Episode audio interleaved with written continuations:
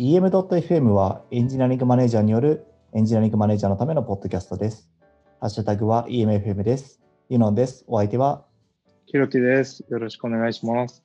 さて、今日は、えー生放送第3回目ということで、いそうですね。なかなかのペースですね。いや、そうなんですよね。なんか、その今までの沈黙が嘘のような背いや、景。嘘ですね、これは完全に。なんかこれ、意外と楽なんですよね。あいやの、ー、楽ですね。一回に対する負荷が、あの、少ないっていうのはありますよね。うん。で、かつちょっとリッチじゃないですか。動画とか、小ノート見せてるし。確かに。なんで、あの、あと、リモートワーク慣れしたんでね、もうみんなリモートがいいよね、みたいそうですね。な。うん。うん。今日は僕も、あの、EMFM パーカーを着て、ひろきさんも着て、素晴らしい。僕も着てます。いやー、これ素晴らしいデザインですね。いや、そうなんですよ。かっこよくて、普通いいですよね。に日常使いしてる。そのパーカー何ですかとか言われたりしないですか？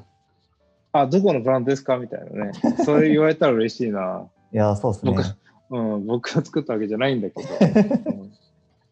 うん。うんうんいやそう第1弾の時にも話したんですけど、あのうんうん動物の森で、あの僕が今回こあのパーカーを作ったので、まあ、もし興味ある人は僕の、えー、とツイートを探っていただいて、遡っていただけると。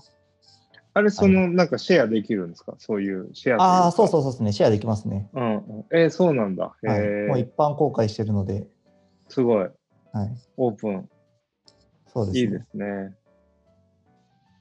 結構クオリティ高くできたなと思ってるので、そうなんですよ。かっこよくて、これ。なんか着てみた感じもいいんでね。このうんなんかもう、このままパーカーブランドとしてね、その、うん。あ、なんかこう、こう、なん、なんですかね。あれないじゃないですか、その、えー技術書店みたいなのないじゃないですか。ああ、そうですね。やっぱりその、今回の件で、あの、中止になっちゃって。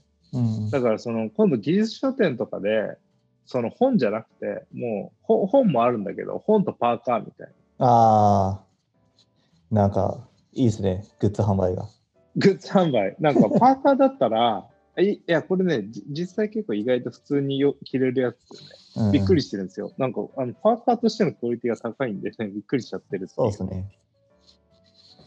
ちょっとまだお届けまでは、えっと、やってないですけど、もうちょっとしたらお届けはできるかなと思うので、少々お待ちいただけたらなと思います。はい。ありがとうございます、本当に。さて、えーっと、うん今日は何を話そうかなと思ったんですけど、なんか、そう、さっき、あの、ひろきさんに、うんこの、なんか、最近どうですかって言われたんですけど、実はこううん収録から営業日的には3日 確かに。実はそんなにこうアップデートがないなみたいなこう思ってたんですけど、僕の個人的なアップデートが実はあって、おお。実は3日前ですね、2日前かに、僕誕生日だったんですけど、ああ、そうだ、そうだ。おめでとうございますありが。とうございます。おめでとうございます。今、こう、ハートがたくさん今から送られてくるはずなんで、わーってこう、今、ハートのストリームはたくさん流れるはずですよ、これあは。うん。お、なんかポロっときた。あありがとうございます。なんか、 Zoom で、あの、この Zoom の背景にこう、ハッピーバースデーっていうのをうわ、めっちゃ、すごい、今めっちゃあ、めっちゃ来来てる。めっちゃ来てる。ありがとうございます。た。誕生日おめでとうが今。すごい。尋常ならざる量の。。尋常じゃないい量ですね。素晴らしい。そうそんで、ハッピーバースデーって書いてたら、なんか、すごい主張しすぎって言われたんですけど、いや、なんか僕結構、実はなんかあの、それ他の人がやってるのを見ていいなと思ってやったんですけど、なんかそのハッピー、バースデー？うん。あの、なんだろう、後で、なんかこう気づいて、あ、さっき面接面あの面談とかワンワンとかしてたのに、言えてなくてすみませんみたいなこう会話はいはいはいだから、もうなんかその場でお互いハッピーな気持ちになってやった方がいいなと思ったんで。あ、確かに、確かに。それはあありますよね。あの、なんならそういう機能が欲しいよね。そのそう何日誕生日とか、その日今日今日が誕生日とかね、出てほしいですよね。そうそうそう。だから、意外といいなと思って。うん結構これ面白くて、なんか誕生日に関関係して言うと、はいはいサービスの関係で言うと、なんかその、誕生日に際して、ちょっとリッチな、そのメッセージをくれるとか、誕生日に際して、そのリッチなコミュニケーションするみたいなのって、結構その、SNS だとミクシーがずっとやってて。で、最初そ、そこで結構その、まあ、人、その、友達同士っていう文化もあったんで、よかったんだけど、なんかその Facebook の最初って、それ全然、今のああいう誕生日通知的な機能そんなに強くなくて、うんで、なんかリッチなコンテンツも全然送れないって感じで、はいはいはい。逆にそのリッチなコンテンツこそ日本的みたいなムードがあったんですよ。だからげだから逆にちょっとダサいみたいな。うん。あの日本的であるがゆえにちょっとソフィスティケートなというか、お大人ビジネスマンにとってはちょっとダサいよねみたいうん。なのもあって、でも今今の Facebook とかって結構リッチなそういうコミュニケーション多いですよね。そのうん。ウェットでというか。んそうですね。自分ウェットみたいな。Twitter もバルーンがバーって飛ぶし。そうそうそう。うん。なんかだから意外とね、そのバンコク共通なんだなと思うことありますよね。うんまあ別にハッピーなことはいいんじゃないですかね、お互い。うん、そうそうそう。それはね、よくてね、あのーなんか、どちらかというと、こう、なんだろう、誕生日祝われたくないって人もいるじゃない？ああ、はいはいはい。あれも特殊だ。と、まあ、その、それはと、なんかね、年齢重ねて、年取ったのが嫌だからっていうのもともかくとして、ちょっとそのね、誕生日をい、なんだろう、祝ってる？みんなが注目してるっていう状況のむずがゆさみたいなものを、うん。そのポジティブに受け取れない状態になってるっていうか、そういう思考の人って結構いて、エンジニアの方でも時々いますよね、そういう人ね。うん、そうですね、たまにいますね。うん、なんか、その、どうしていいか困困るなと思うのはうん。さ、その、その人としては明確に、その、なんだろう、えー祝ってほしくないっていう人なのかもしれないけど、うん、グラデーションがあって、あ、いいよ、誕生日なんて言わなくてって言うんだけど、本当はちょっと祝ってほしい人っているじゃない。で、その、まあなんか誕生日だよって言って、まあわーってなるんだけど、実際はそんなにわーってなるのが好きじゃないとかね。あのーなんかそういうこう、いろんなことのグラデーションがあって、そのどのくらいの温度感で接するのがいいかわかんないっていうのはあるなと思って、あそうですね。のーね、なんかあの、こうシールあるじゃないですか、そのカバンにつける、そのに、えっ、と、妊娠してるんで、あ,、あはいはい。はいの、席譲ってくださいシールとか、あの、ああいう系のやつみたいに、なんかこう、ね、誕生日祝ってほしいバッジみたいなのをつけといてくれたら、あの、いや別にいいよなんて言ってるんだけど、とかっていう内心の表現とはい。表面の表現のこの差みたいなのが生まれるのをね、ううんまく埋める方法があるといいなと思いますよね。なんかディズニーだとありますよね、このバッジつけますよね。スシールをつけてると、なんかキャストにすごはいお祝いしてもらえるみたいな。あります、あれいいですよねあ。れいいですね。うん。うん。まあいいんじゃないですかね、みんなこう主張して。そうですね。うんああと僕はの、うん。ああ、ごめんなさい。あの、一部の人になんかあの欲しいものリストをちょっと公開したんですけど、ほうほそしたらなんか、あの、なんか送ってくれて、すごい嬉しかったんですよね。う。あ、マジですか？はい。なんはいか、あの、まあなんか自分で買おうと思えば別に買えるけど、なんかこの送ってもらうって行為自体が、そのなんだ、行為がすごく嬉しいなと思って、まあ自分もな何回か送ったことはあるんですけど、なんかこの、この送ってもらうっていうのはすごい嬉しいから、他の人にもどんどんやりたいなって思いましたね。ペイフォワードみたいな感じですよね。うんその、なんていうか、こう、人に送って送られたっていう体験があると、嬉しいから、またなんか、その、おいや、他の人にもやりたいみたいな連鎖があるからいいですよね。そうですね。うんだからしかもこうやって家にいるから、自宅で使えるものいいんじゃないですか？そうです。ね。うん。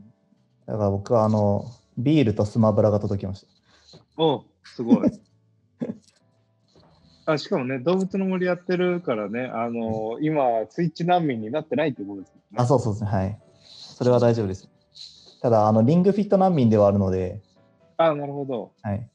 ちょっとそっちの抽選にはチャレンジしたいんですけど、そうですね。え、じゃあ、リングフィットアドベンチャーもあれに入れてるんですか？その、欲しいものリストに入ってるんですいや、それは入れてないですね、さすがに。かあ、そうなんだ。はいそれは自分で買おうと思ってたんで。あ、なるほどね。はい。ぼ僕昔何の誕生日だったではないかったと思うんだけど、欲しいものリストを作りましたって言って、あのーそのリスト、普通のリストも作っといたんですけど、その上に、なんか Amazon で結構高いものないかなって、うん金塊っていうのを、金の延べ棒を何個か並べといたんですよ。はい。その、悪ふざけの限界にどこまで挑戦できる人がいるんだろうっていうのを知りたくて、やっぱり見事にね、金塊だけ売れ残りましたね。いやー、さすがに金塊送ってくれる人いないんだなって思って、なんか自分の信用の足りなさをね、感じましたよ。なんかこう、ね、もしかしたらね、この、こなんだろう、えーこの時期、あの、金の値上がりがしてるから、うん。あの、もしかしたらね、あの、いいかもしれないけど。うんそうですねう。ん。石油だと大変なことになってましたけどね。いや、そうなんですよ。逆オイルショック。逆オイルショック。うん。おい、まあごあ、ご存知ない方もいるかもしれないから、いないか。説明すると、石油の価格がマイナスに到達するいうね、いや、あれすごいですよね。持ってるだけでもお金もらえるって。持ってるだけでお金もらえる。そう、買い取ったらお金もらえるね買い取ったらお金もらえるんですね。そうそう。ん。だあれは、その、あれですよね。要は先、あの、現、えー、なんて言ったらいいんだろう。えっと、5月現の先物価格がマイナスになったってことなんだよね。うんうん。なんで実態として、あの、石油全体のその価格が、あの、なんだろう、あの、マイナスになったんではなくて、えー5月までに引き取らない、実物として引き取らなきゃいけない先物の価格が、あのーえーマイナスになって誰か、誰でもいいから引き取ってくんないと、現物を受け取らなきゃいけないっていう状態になっちゃう。うん多分だ WTI かなんかの指標のやつなんで、ウエストテキサスなんとか。だから、あのテキサスのど真ん中に巨大な、その、なんつうの？オイルタンクがあって、はいはい。そのオイルタンクにえ溜め込んどくための、5月分としてたた溜め込んどくための、で、ここに溜め込んであるから、一人に来てと。で、一人に来る人がいれば、それを持ってていいわけですと。はい先物と言いつつ。だけど、みんなその引き取る能力がない人たちが、あの、先物として、えー現物だったら現物を買っていますと。うん。で、5月限りに引き取らなければいけませんと。でも、引き取れませんと。使いでもないし、持ち運ぶこともできないから。うん。なんで、これ持ってたら、その原油を持って帰らなきゃいけないの、テキサスから。だから、あの、それはさすがにいらないわってなって、売りましたってなったら、あ、売りましたっていうか、その権利自体をお金払うから引き取ってもらったっていう。ことしたらマイナスになったっていうのが逆オイルショックですね。いやー、すごいですね。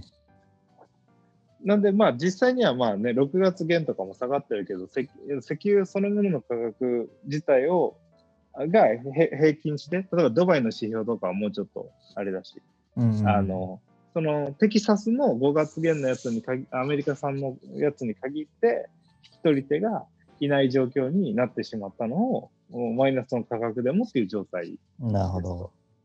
でもベースとして、そのオイル自体の価格は下がってるから、その、なんだろう、それが、あの、できたとしても、えーっと、オイル減すると何、オイルの値段が安くなると、まず物がめちゃくちゃ安くなるはずなんですよ。デフレになるはずなんでね。なんで移動はなくなったけど、その生産加工品とかはね、あれだからね、あの、まあ、外に服着てっても仕方ないからね、なんとも言えないんだけど、うんあ、の、いそのユニクロとかもね、あの製造自体は安くなるとは思うんですけどね、うんうん、うん、あるタイミングでは。これは何なんですかね？今ってその消費が全然されてないってことを意味してるんですかね？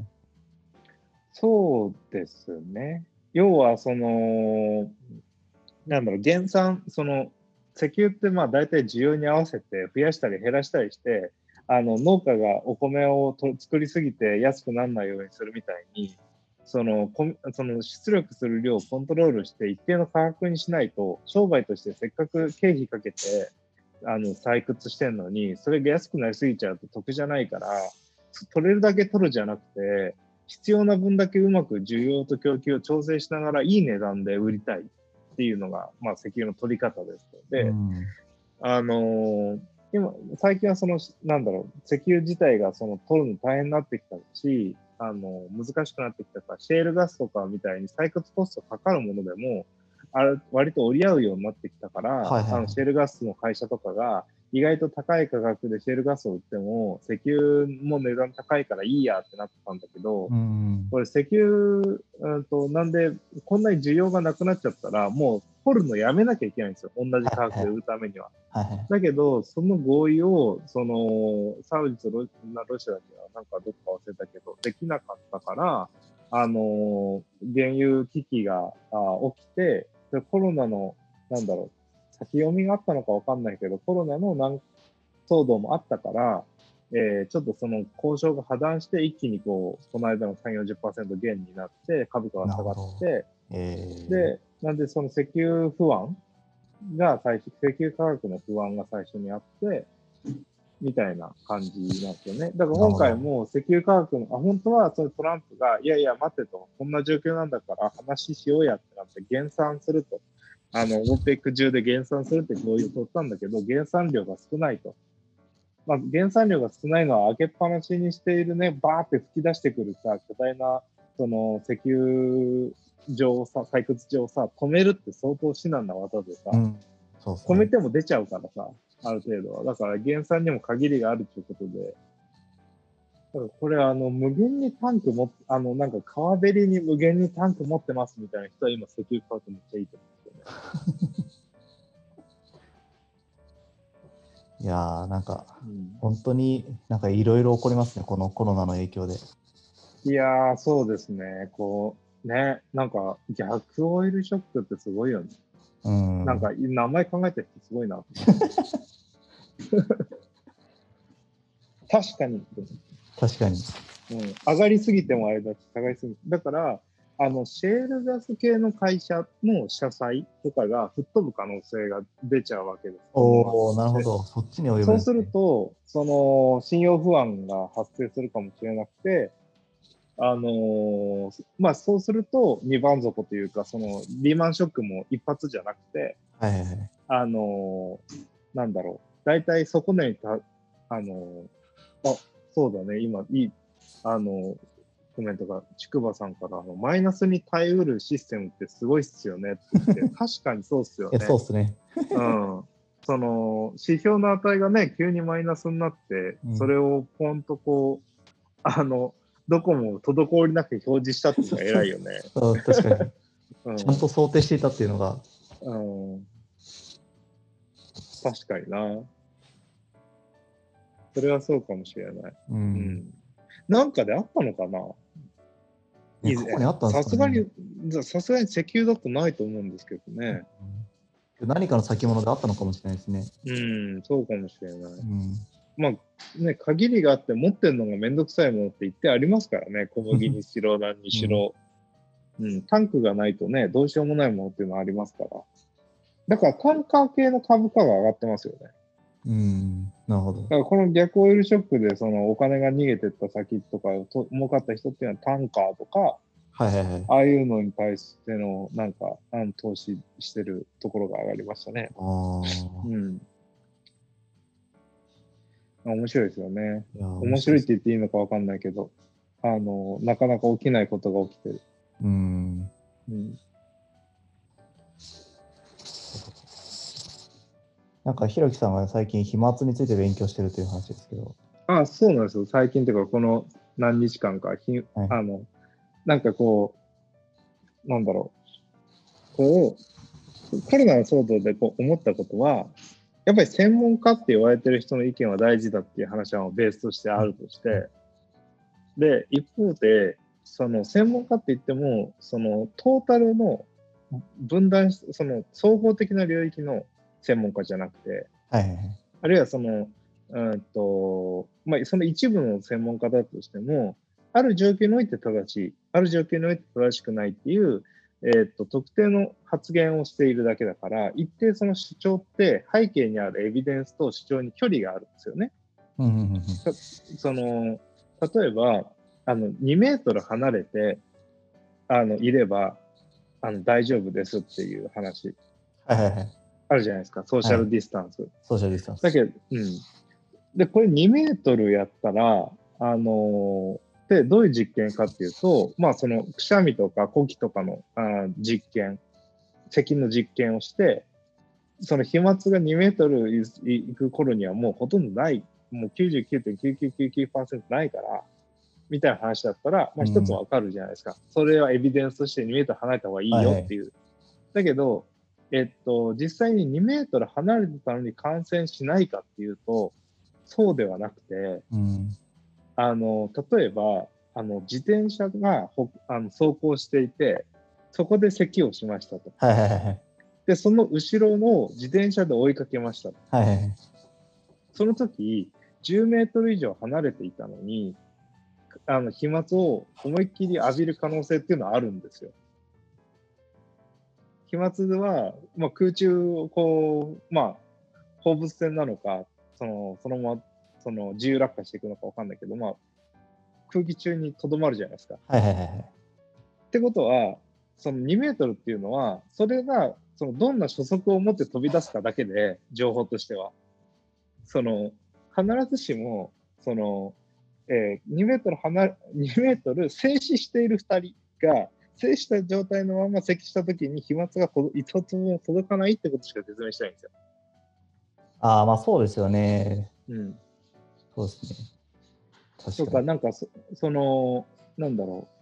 こういろんなシチュエーションのことを考えたときに、うんでもその専門家の主張としては、えー、なんだろう。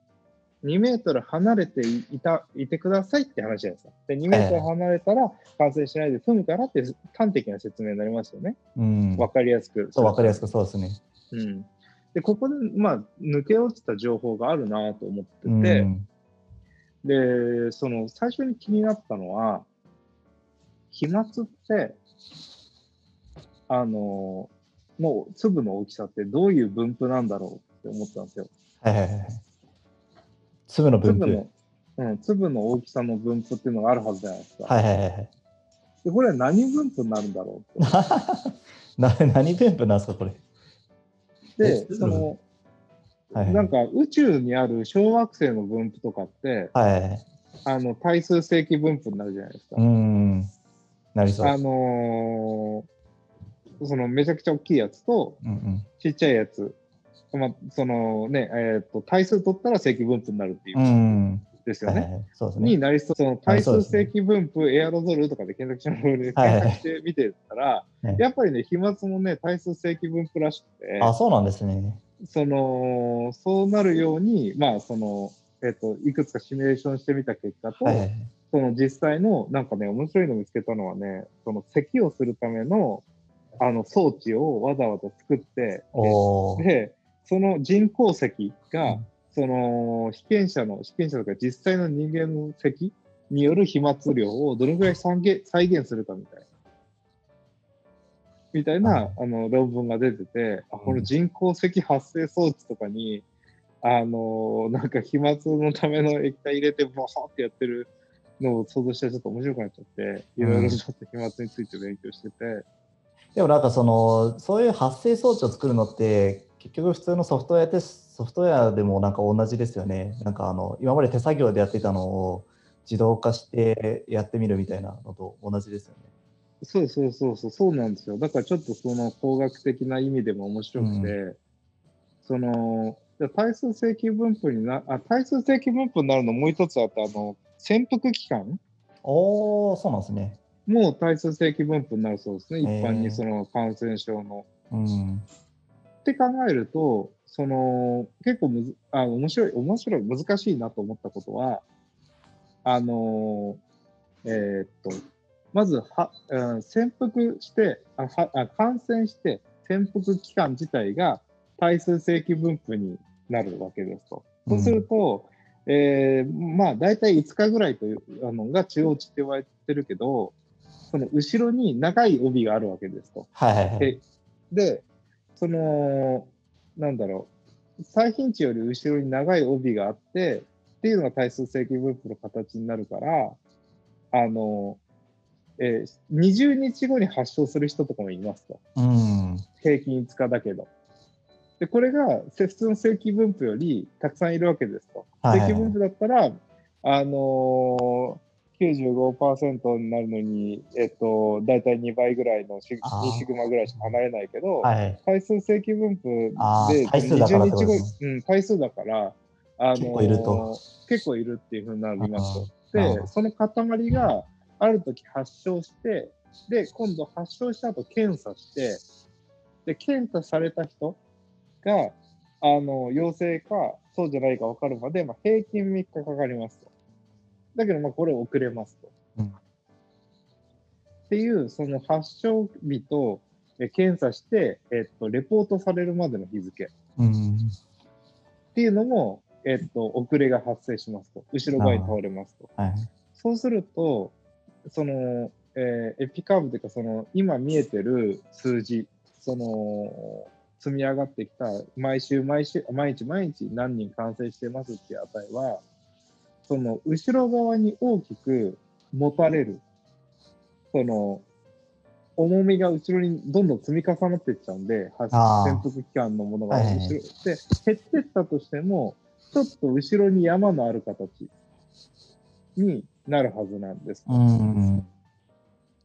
そうすると、今、感染者数がそんなに急激には減ってないけど、実はその暴露け暴露して感染した数っていうのは急激に減ってるかもしれなくて、で逆に、えーそうではなくて、あのーそこの影響っていうのはそんなに大きくないかもしれない。なぜその分布もその全部のスターが分かってるわけじゃないから。うん。っていうシミュレーションをしなきゃいけないんだとすると、まあ、大変あの大変というかその、想定をしながらえ数字を見なきゃいけないんだとすると、結構リテラシー要求されるなと思って、うん。なんか、あの思ってて、で、なんで勉強したかっていうと、実際、まあ、そうやってその、飛沫の大きさのほ大きいもの、小さいものがあって、小さいものはマスク抜けるとして、うん。抜けたやつがどうしたら感染するのかなとか、あの、その、大きい粒？だったらマスクがキャッチしてくれるかもしれないから、あの、キャッチしなかったものはどういうふうにして感染性を持つのかなっていうのを調べてて、うん。なんかそういうことを調べてったら、ちょっと面白かったのが、あの、ここれもまあ、ぶなんだろうな、あの、ユノさんの得意領域というか、はい統計物統計物理じゃなくて何でしたっけ？なんかそういう力学っぽい。統計力学ですか？統計力学やられてたからあれかもしれないけど、本当になんかそんな感じで、結局その、なんだろう、あのーまあその粒のたくさんが、まあど、どういうふうにこう、あの、挙動するかもそうだし、その空気抵抗を受けて、あの、減速するかもしれないし、空気抵抗を受けるとしたら、表面積だから、半径の事情に、あのー比例して大きい表面積の空気抵抗を受けてお落ちるはずじゃないですか。うんうんうん。確かに。そうすると、そのシミュレーションしてみると、どそのどんな風に、まあ、初速、なんか普通に、ね、あの、高さが変わらないとしたら、時間変わらないから、ま、真横に飛び出したものだったら、多分その一番下につくのは速度に比例するけど、速度って、もし、ハクションってやるときの。エネルギーが、あの、等しく全ての粒に渡されたんだとしたら、うんあのー重さに対して、あの、反比例するはずじゃないですか、速度が。はい。エネルギーが一緒で、ってなると。そうすると、飛距離って速度に対して比例するからとか、なんかそそういうことをこう考えてたら、あ、こんな感じのグラフになるんじゃないかなっていうシミュレーションができますと。でそれが飛沫の方、落ちた量と、に、の、あの、実測値の論文とかと見て、近かったら、あ、なんか、いい感じで俺は飛沫を理解してるみたいになって。う。いやー、そうそうそういう、そういう勉強してました。あのー、な、なんでか、その、ちょっとそういう、あの、あれです。えーっと、その、統計系の、あの、処理の練習問題的に。いろいろ、あの、このあたりの話を調べながら勉強してるんですけど、うん。あの、ちょっと面白いですよね。そうですね。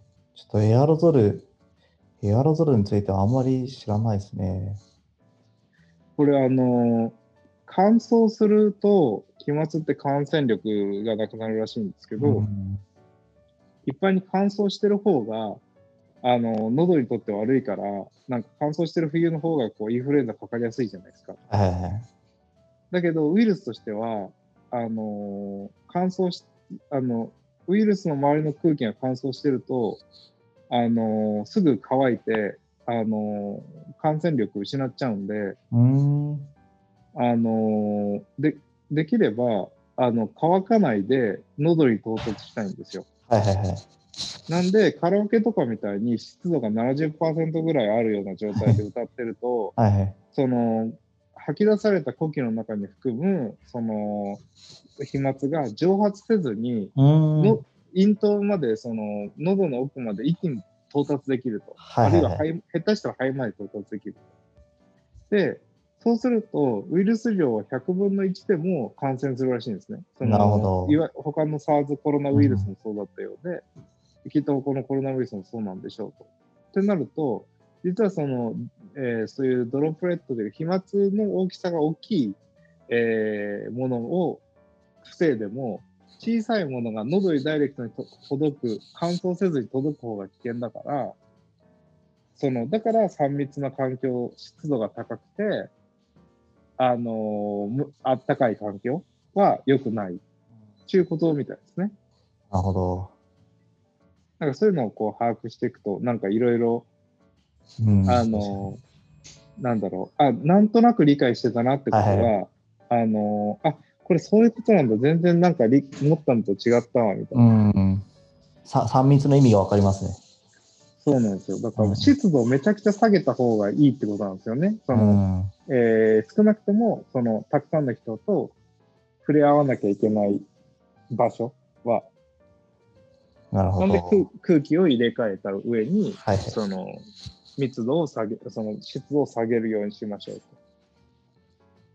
そうすると、これから夏ね、めっちゃ暑くなってくるから、換気は、もしかしたら、その、なんだろう、換気しつつも、ちゃんと空気を入れ替える、あの、その空気を乾燥させるようにエアコンはつけてくださいみたいな、はいはいはい。風な、こう、警告が出るのかなってなるほど。なるほど。いや、まあ夏までありそうですもんね。ちょっとわかんないですね。う。うんん。だから本当だったらね、季節性インフルエンザみたいに、その、なんだろう、みんなが暖かくて湿度の高い空間にこもることがなくなって、うんかつ喉の乾燥が減ると、その、感染性が下がるはずなんですよね、本当は。そのコロナウイルスにしても。うん、なんだけど、その、なんだけど、その、なんだろう。えーそれが、そもう面白いのは、そのインフルエン、僕勝手にインフルエンザが冬場活性化するっていうそのイメージだったんですよ。はいはいはい。そうじゃなくて、インフルエンザが感染化するんじゃなくて、人間がインフルエンザの都合のいい環境を冬場に作りやすいなんですよ。なるほど。はいはいはい。そういうことななんんです季節なんで季節が、あのーなんだろう、こう、冬になったからどうとか、夏になったからどうっていうので面白いのは、沖縄とかシンガポールとかのインフルエンザの出方は、夏場とかに観光客が大量に外から訪れたり、あのーするようになったりすると、それはそれで感染するとか、あ、そうなんですね。なんで結構そういう文化習慣に依存して、その病気がかかるかからないっていうのが、うん、あって、なんか単純に僕はなんか温度に弱いとか湿度に高いとか、なんか湿度に弱いとか、なんかそういうそのウイルスの特性なんだと思ってたら、うんそういう文化習慣の話なんだなっていうことが分かって、ちょっとこう、また面白いなって思って。えー、それは面白いですね。なるほど。じゃあちょっとまた別の話題ですけど、そういえば最近あの、ちょっと僕 CTO 協会に入ってないんですけど、うんあの CTO 協会でこうエンジニア留学についてお話があったと。あの、エンジニア留学をしたいよっていう、うんあの、会社うんが、その、何件かあって、ああ、そうなんですね。うん。で、そういう会社っていうのはその何かっていうとこのコロナとかのタイミングで、あのーなんだろう、えーっと、なかなか事業も先行き見通し厳しいし、うん。うん。で、それを、まあ、い一定期間我慢しなきゃいけないんだけど、その、なんだろう、そのためにちょっとエンジニアの人を行って、その、なんだろう、貸し出して人件費をこん圧縮したりというか、その、して事業耐え忍びましょうみたいな会社っていうのは、うんやっぱりこのシーズン出てきますと。はいはいはい。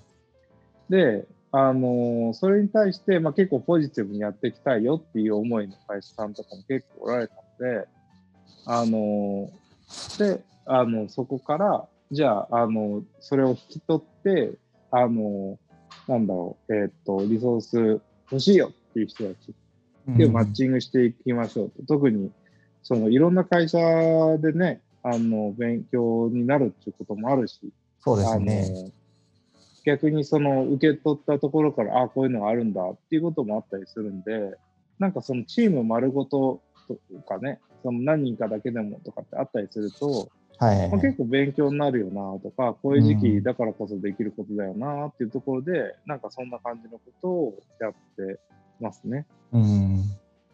まあ、ちょっと知見的にそういうあの状況があるよっていう話もあったんで、あのー単純にその、えっと理事のあの竹内さんが仲介になって、あなるほどなるほど。のー基本的にはクローズクローズでつないでみたいな感じでやってる、ああ、そうですね。なんか、もっと、まあなんかエンジニアって、なんか結構その一つの企業で働くだけで、まあなんかもちろんそこでもその成長の機会はいっぱいあると思うんですけど、そのいろんな会社さんに行くことによって、あの、なんだろうな、学べることってたくさんあるかなと思ってて、で、まあもちろんその、えっと、その他の会社に行くっていうことによって、あのまあ、そういうのがその留学みたいなのがああることでその転籍をするっていうなんかリスクはもちろん負うと思うんですけど、うん。なんかそれ以上にもしかしたらその、まあ、お互いのその、まあえっと受ける側としてはその、うん。あのこうなんだろうな。えっとその人たちが手伝ってくれることによってあのもちろんその事業が安定化するとか新しいことができるようになるかもしれないし、まあ、そのその人の個人にとってはなんか新しい知見を持ってあの、えっと成長ができるっていうのは素晴らしい機会ですよね。そうなんですよね。これ、なんか僕、エンジニアに限らず、留,、まあ、留学というか留職？うん。その学ぶだけじゃなくて、まあ、働くこともあると思うんで、留職って言葉が使われることが多いんだけど、その、なんだろう、他の会社のカルチャーをね、受け取るため、例えばベンチャーと大企業ってこう結構大きな文化的アービトラージがあるじゃないですか。うん。で、これって、その、なんか、えー何人か、その、留職として入って、ベン例えば大企業の人がベンチャーに入って、1年働けば、 Slack でリモートでとか、なんか結構覚えるし、でそれしないと成果出せないから、なんかそのけ OKR の実情もわかるし、うん。例えば OKR とか制度を入れようとか、ワンオンワンやろうっていう実情もわかるし、うん。その自分たちの会社に取り入れるにはどうしたらいいんだろうっていう感う覚ん。が手に入るじゃないですか。うん。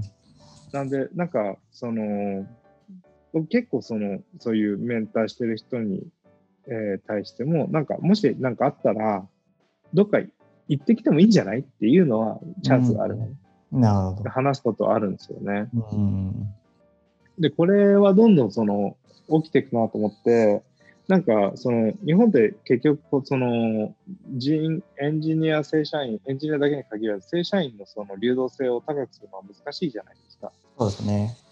なんで、であれば、積極的にその人たちに学んでもらうための研修をするっていうよりも、留学、留職みたいな形で、別のその手に入れてきてほしいカルチャーとか、盗んできてほしいカルチャーにうまく入り込むっていうとか、溶けていく。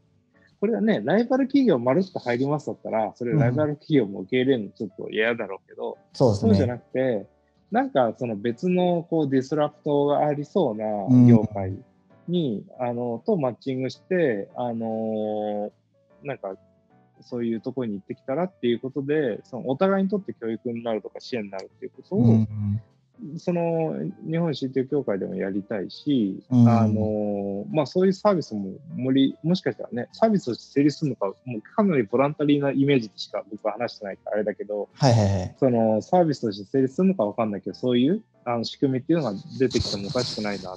うん。特にこんなにリモートでしか働かないんだったら、その転職に対してというか、その別のプロジェクトにジョインすることに関する、そのフラストレーションっていうのがかなり低い、低いじゃない、本当にリモートのままだったら。そうですよね。確かにそうですよね。なんで、そういうのがこうできてもいいのかなって。うん。なんか、そうなんですよね。え、なんかこう、リモートじゃなかったら、この物理的なキーをどうしなきゃいけないとか、その、うんなんかその NDA の問題とかいろいろ起こりそうですもんね。そうなんですよ。うん。でも、リモートだったら、なんかある種、こう情報を制限しやすいし、うん。あの、なんだろうな。うん、結構やりやすいはやりやすいですよね。一方で、まあなんかオンボーディングがちょっと難しいところありますけど、そうですね。で逆にそういう方を、なんか、あの、だからなんだっけな、メルカリの人がけ経産省の、メルカリが経産省の方か、内閣官房だったか忘れたんですけど、その、うん官僚の方を一時的にこう何かの形で留職的に受け入れて、はいはいはい。あのーなんかその仕事してもらって、何か体感してもらう、 Go Bold とはこれだみたいなのとかされてたような、えー気がしました。あれがその、な何らかの何があってやったのかはよく知らないんだけど、そういう方がブログのかな、ノートかな？書いてて、うんあ、そういうのやってるんだと思ったんですよね。なるほど。そう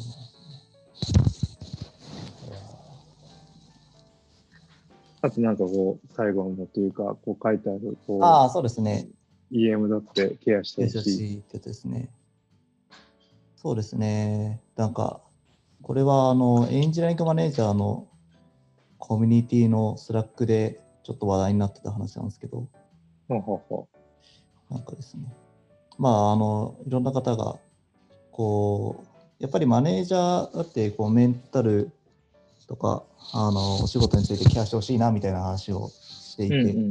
まあ、それなりにちょっと盛り上がってる話題なんですけど、なんか、確かにね。うん、まあなんかその、この時代結構さらに難しいかなと思うのが、やっぱりなんか、まあこの間のあの生放送の2回目でも、あの、あの藤本さんがおっしゃってましたけど、結構その、なんだろうな、えっと、あの、やっぱりこうメンタル的に結構きついみたいな話をされてたかなと思うんですけど、まとめるとね、そうそうそういう性格じゃないけどね。あそうそううん。あのまあなんかいろいろ辛くなってきたみたいな話もしてたかなと思うんですけど、うん。なんかあのなんだろうな、まあいろんな状況において結構この、なんだろうな、環境は辛い人も結構多いのかなと思ってて、うん。まああの一人の人で、なんか特にその他の人と Slack でしかコミュニケーション取らないとか、あの、なんかあの夫婦でいても、その、なんだろう、あの部屋が狭くていつも同じ環境でいなきゃいけないとか、うんうん。仕事しなきゃいけないとか、あの、なんか、まあ、子供がいつもいて、ちょっと仕事がしづらいとか、まあ、なんかいろんな事情があると思うんですけど、まあ、そういう面で、なんかいろいろこう、なんだろうな、あの精神面でやられていく人も多くなってきているところと、あとはまあもちろんその別にまあ平時のそのコロナ、ビフォーコロナの時であっても、まあそのいろんなメンバーをサポートするっていう立場である人が、まあなんかその、なんだろうな、その人たち自身のこう心の問題みたいなのも確かにあり得るなっていうのをちょっと気づいた、気づいた。うん。いや、そうですね。実際、その、どうやって、あの、ケアというか、あの、なんだろう、EM だってケアしてほしいっていうのは、それまさにそうで、逆に言えば、その、その上に、G、E、ジェネラル EM なんか EM あ of EM ってのいや、か EM なのかわかんないですけど。うん、けど、いるよねってうん話なのかなっていうのはちょっと思う。そうですよね。うん。その、なんか、その、ね、孤独になっちゃうの辛いからね。そうですね。うん。なんか、それこそ、あのーこのい、せっかく生放送してるし、あのーなんか、こう生放送してるとこにゲストとして、なんか、 one、two on one じゃないけど、はいはいどう？みたいな。はいはいはいそういうのあってもいいかもしれないですけどね。そうですね。なんか、そういうのあっても面白いですね。うんなんか、どうなんですかね。やっぱり、うん。うん、なんかあの、なんだろう。その、多分、ユノさんおっしゃりたいポイントの一つが、その、さ、その強す、二つあって、その、まあ、何らかのうん結果結果で、その人が辛そうな様子っていうのは見えないタイプの人っていうのはいると思うんですよね。うん、そのヘルプのメッセージが、まあ、下手、あるいはそのはいはいはい。自分のよ、だからそのメッセージが下手な人は、今まではある程度様子がおかしいなっていうところをキャッチされてたら、どうしたの？大丈夫？とかって言われてたんですけど、その情報量が減っちゃったから、どうしたの大丈夫って言われる可能性が減っちゃいましたと。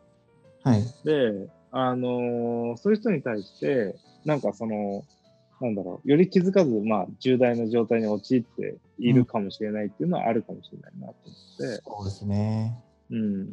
だから結構その self boosting というか、自分で自分のなんかこう、なんだろう、 bootstrap できるノートとか、ヘルプを求める方法に関してっていうのは、よりシビアに求められていくんでしょうね。うそのん、この状況で働くってなったら。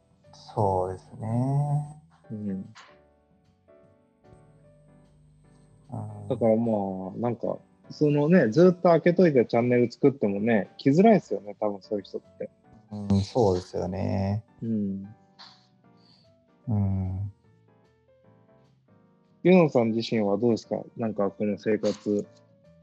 うん、僕は割と、なんだろうな、何もないというか、かあの 結構エンジョイしてやってるので、なんかそんなに、むしろ昔よりもストレスないぐらいなんですけど、うん。通通勤も嫌ですしね。あ、そうですね。うん。そうですよね。ただ、なんか、えっと、まあ、なんだな、まあ、EM に対してって、まあ、EM に対してもやってはいますけど、うんうんやっぱりなんかその、お互いなんか辛いっていうことが言える状況を作るのも結構大事かなと思ってて、うん。うん、なので、なんか、あの、なんか今こういうことに困ってるみたいなのを気軽に話せる場を作ったりとかはしてますね、僕は。うん。なんか、あの、大場さんが、あの、昔ブログに書いてた、はいはいはい。あの、えーワークラウドリーじゃなくて、なんだっけ、大声を出しながら仕事をするみたいなやつああ、ありましたね。ちょっと正確なやつが忘れちゃったんだけど、はいはい。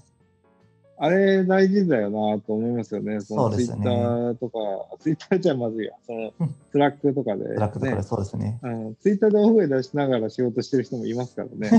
ねあれもなんかそういう意味だとね、あの状態検知しやすいですよね。いや、そうですね。うん、うん。だからそういうその、なんだろうな。ただ結構ね、今その、なんだろう、ネガティブな情報も多いから、うん。あのーなん、なんですかね。最近、えまあ、以前もお話ししたかもしれないけど、あのーそのポジティブな、なんだろう、ネガティブな情報、ニュースがたくさん溢れたり、感情が交錯している様子を見ても、あのー自分を、その、律せるっていう、その、なんだ自信のない人は今、情報に触れない方がいいと思ってて、うん。なるほど。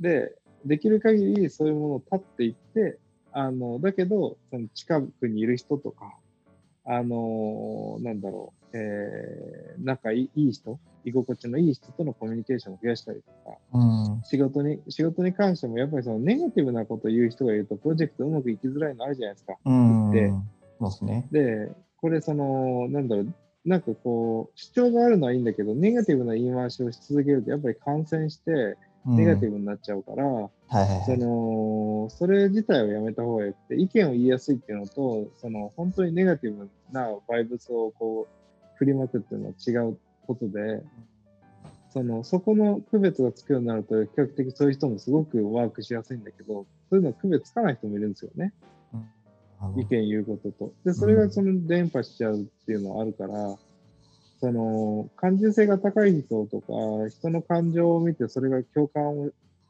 呼びやすいというか、共感してしまいやすい人っていうのは、うん。あのこんだけ情報が錯綜したり、感情が錯綜するタイミングでは、そういうメディア立ちをしたり、あの SNS デトックスうん。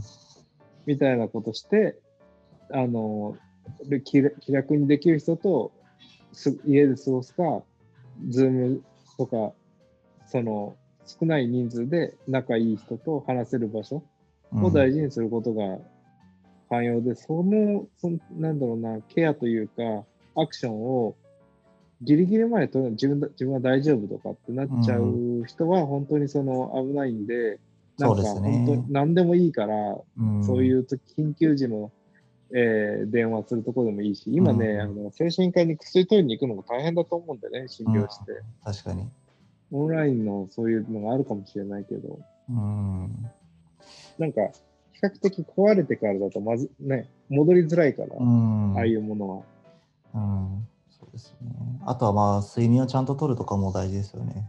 いや、本当大事ですよ。うん。なんか、リモートワークね、寝なあの特に一人暮らしだとね、僕、その、僕311の直後結構、あの、実家でずっとリモートワークしてたんですよ。はいはいはい。あの、で、それで1、2週間リモートワークして、それには慣れて、あ、すげえ便楽だな、当時辛くもなかった、辛くもなかったし、あの、なんだろう、ビデオ会議っていうか、オンあとミーティング、音声ミーティングもなんか、まあ、スカイプぐらいしか存在しなかったけど、うん。でもなんか普通に、あの、楽しくやってたんですが、あの、なんか、やっぱりそういうタイミングって、いろいろ孤独、なんか、辛いそうな人もいて、出てきてるから、そうですね。うん。それが2ヶ月、3ヶ月になる前にね、あの、自分のキャパシティを確認するというか、うん。うん、それは大事かなと。なんか、前も話したかもしれないけど、その、僕はこう、ストレス溜まると体のどこに出るか大体知ってるんで、すぐ出るタイプなんで、はいはいはい。楽って言ってたのは、そういうところで、なんか、ね、体のどこに出るか分かんない人はね、大変だなっていう。そうですね。うん。うん。かうん。あなんかここで、あなんか最初の話に戻ると、この EM のところで言ってたのは、まあ、なんか誰か相談できるのがいいよねとか、まあやっぱり僕がさっき言ったような、同じそのように、なんかその同格の人が社内にいるといいよねとかっていうのが話されてますけどね。うん。うんそうですね。これ、どこのチャンネルですか？これはランダムですね。あ、ランダム。ランダム。はい僕、ランダムにジョインしてない。おお。知らなかった。はいはいうん。うん。なぜランダムに入っているの？あなんかそのコミュニティってけ結構でもなんかそのこういうなんだろうなこうケアをするみたいな側面もあるのかなと思ってて、うんうんうん。社内でその抱えてるモヤモヤを、まあ、なんかそのある種こうこう第三者だからこそその何も関係のないから言えるというか、うんうんうん、もちろんそのなんか社外費のことは言えないけれどもうん。あのそのまあその困っていることについて言えるっていうのはなんかコミュニティとしても大事なのかなと思ってますね。いや、そうですね。うん。なんか、その、なんだろうな、特にね、あの、感情を浴びるっていうのは結構辛くて、うんあの、うん、その人のメンタルが来るから、評価時期とか、あのーは意外とみんなプレッシャーというかね、心のなんかキャパシティを削ってる感じがあると思うんですよね。評価ね。面談、フィードバックみたいなタイミングうんうんは。うん、うん。そうですよね。なんか、まさに。うんまあ、今の時期がちょうど評価の時期っていうのもあるかもしれないですね。ああ、なるほど。このタイミングでね、評価ですよね。まあ、そうですよね。うん。うん。なんか、その、なんだろう。結構ね、そういうその、なんだかわかんない派遣のバイトとか、あの、例えば、あの、配送センターとか、はいはいはい。あの、なんかこう、なんだろうな。えーっと、音楽ライブのなんか、あの、バイトとかしてるときに、設営とかの、はいはいはい。その、よくわかんない人によくわかんない感情をぶつけられることって結構あるんですよ。うーん。なんかその、えっ、と、ジャニーズのライブの警備員やってた時とか、もうなんか、その、ジャニーズの、が大好きなご婦人たちの様々な感情を警備員としてぶつけられるわけですよなるほど。結構その、メンタルくるんですよ。うーん。はい半日ぐらいやってると。はいはい。で、この、けそうするとね、でも何回かやってるともうどうでもよくなってくるんですよね。うーん。だからなんかそういうその、そういろんなものを浴びる系の、そのイベント、イベントというかその、なんかこうトレーニングみたいなのができてると、なんかその、比較的その、耐えられる部分ってあると思ってて、うん。その人の感情とか、はいまあ、その評価もそうで、その一番最初はしんどいけど、なんかもう何回も何回も言ったら、別にそういうもんだからってしか思わないうんのもあるんですよね。そうですよね。うん。だからそういうその、うーん、なんだ、自分のキャパシティがどこで削られてるとか MP はいはいはい。の把握の仕方って多分昔のエピソードでもなんか話しましたよね。どこで話しましたっけ？なんかあったんだよな、そんな話。MP 把握したいよね。もう、なんか結構最初の頃、そんな話を。ああ、そうでしたっけ？ちょっともう記憶の彼方に。そうですよね。あなんかそういうのもあるので、うん。うん。まあなんかさっきひろきさんのおっしゃってたように、まあ、まずなんかそのなんだろうな、まあ辛い状況にあった時に、まあ、特に今の状況だとなんかそのあえてこの SNS 立ちというかっていうのもなんか一つの手だと思うし、まあ普段からそういうコミュニケーション取れる人をとつながっておくというかなんか気軽にたま溜め込む前に話しておくっていうのが大事だと思うし、あとはなんかそのせっかくまあ EM まあ EM 同士だったらうん。あのコミュニティにたくさんいるので、ちょっとこの人と話してみたいとかだったら多分 DM すれば、なんか、なんかつないつながるんじゃないですかね。なんか、あのーうまく合えばね、僕らもぜ、全然話聞きます。あ、そうですね。全然うんそうですね。